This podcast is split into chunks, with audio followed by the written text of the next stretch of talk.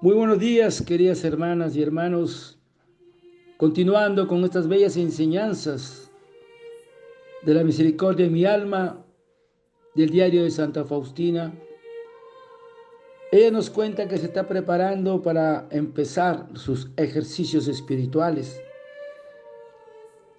Y nos dice que en víspera de los ejercicios espirituales empecé a rogar que Jesús me diera al menos un poco de salud para que pudiera participar en los ejercicios, porque me sentía tan mal que posiblemente fuesen los últimos para mí. Pero en cuanto empecé a rezar, sentí enseguida un extraño descontento. Interrumpí la plegaria de súplica y me puse a agradecer al Señor por todo lo que me enviaba sometiéndome completamente a su santa voluntad. De inmediato sentí en el alma una profunda calma. Y nos sigue contando la santa que la fiel sumisión a la voluntad de Dios siempre y en todas partes, en todos los casos y todas las circunstancias de la vida. Da Dios una gran gloria. Tal sumisión a la voluntad de Dios a sus ojos tiene un valor mayor que largos ayunos, mortificaciones y las más severas penitencias. Oh, qué grande la recompensa por un solo acto de amorosa sumisión a la voluntad de Dios. Mientras lo escribo, mi alma cae en éxtasis. Cuánto Dios la ama y de cuánta paz goza el alma ya aquí en la tierra. Oh voluntad de Dios, sé mi amor.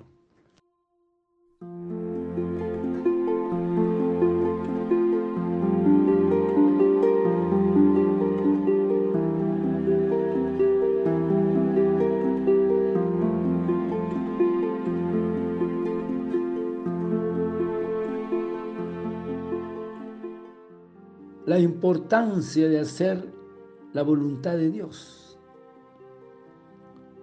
Cuando ella escribe, la fiel sumisión a la voluntad de Dios siempre y todas partes, en todos los casos y en todas las circunstancias de la vida, da a Dios una gran gloria. Y nuestro Señor en su diario de Santa Faustina, repetidas veces, le recuerda a la santa hacer la voluntad de su Padre. Cuando Jesús le habla en el diario y le dice, el alma más perfecta y santa es aquella que cumple la voluntad de mi Padre. Qué importante es esto, hermanos hacer la voluntad de Dios. Por eso siempre me he preguntado, ¿estoy haciendo tu santa voluntad en mi vida? Señor, ¿estoy haciendo tu santa voluntad? ¿Y qué debo hacer para cumplirla? Debemos suplicarle al Espíritu Santo que nos revele lo que Dios quiere de nosotros. Porque si nuestro Maestro, Jesús, su alimento fue hacer la voluntad de su Padre, el discípulo que quiere seguir a Jesús, también debe cumplir la voluntad de nuestro Padre Dios. Porque en el cumplimiento de la voluntad de Dios está la cima de toda santidad porque es aquí, es donde se demuestra nuestro amor a Dios. y el grado de unión con Él en el cumplimiento de la voluntad de Dios. Porque esta es la fuente de serenidad y de paz en nuestra alma. Qué importante, hermanos, hacer la voluntad de nuestro Padre Dios. Porque Dios da siempre suficientes señales y luz para hacer su santa voluntad. Y entonces la pregunta es, ¿y qué se necesita para hacer su santa voluntad? La respuesta es mucha humildad y pureza de corazón.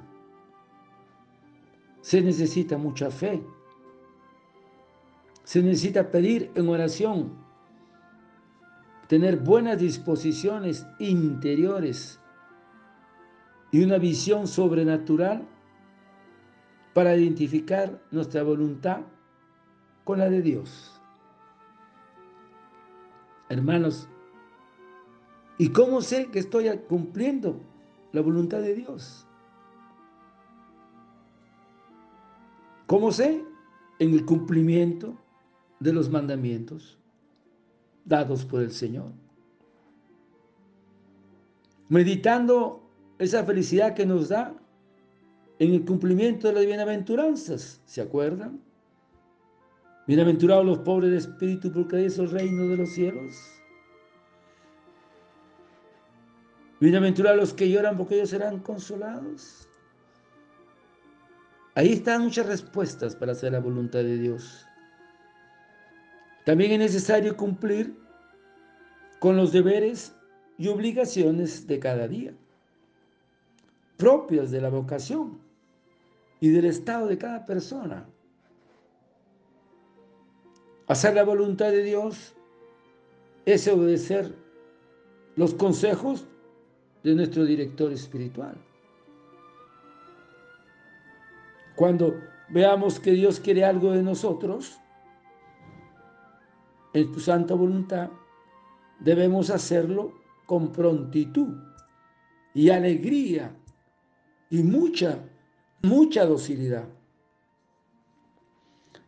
Hacer la voluntad de Dios es proclamar su misericordia, tan olvidada y tan necesitada en estos tiempos que estamos en el Kairos de la misericordia.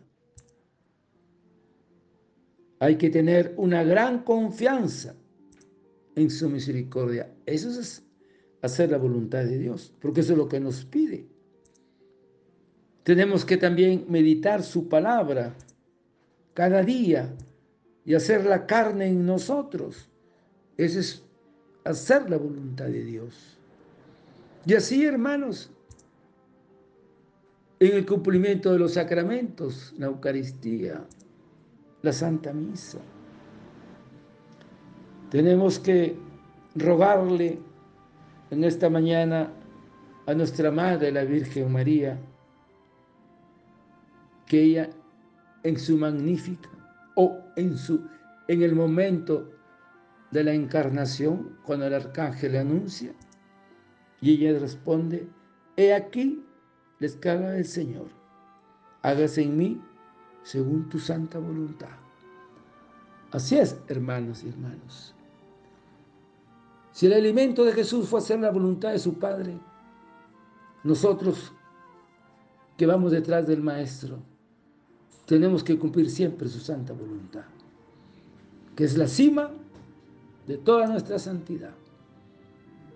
Y es la unión con nuestro Padre Dios. Padre eterno, yo te ofrezco el cuerpo, la sangre, el alma y la divinidad de nuestro amado Hijo, nuestro Señor Jesucristo, como propiciación de nuestros pecados y del mundo entero por su dolorosa pasión, ten misericordia de nosotros y del mundo entero. Oh sangre y agua que brotaste del corazón de Jesús como fuente de misericordia para nosotros, en ti confío. Y a seguir confiando, hermanos. Recuerden siempre lo que nos dice el Señor. Confíen en mí y no tengan miedo. Que el Señor, en su infinita misericordia, nos envuelva en sus rayos misericordiosos, a ti y a toda tu familia. Que el Señor te bendiga y te proteja y que tengan un lindo día. Amén.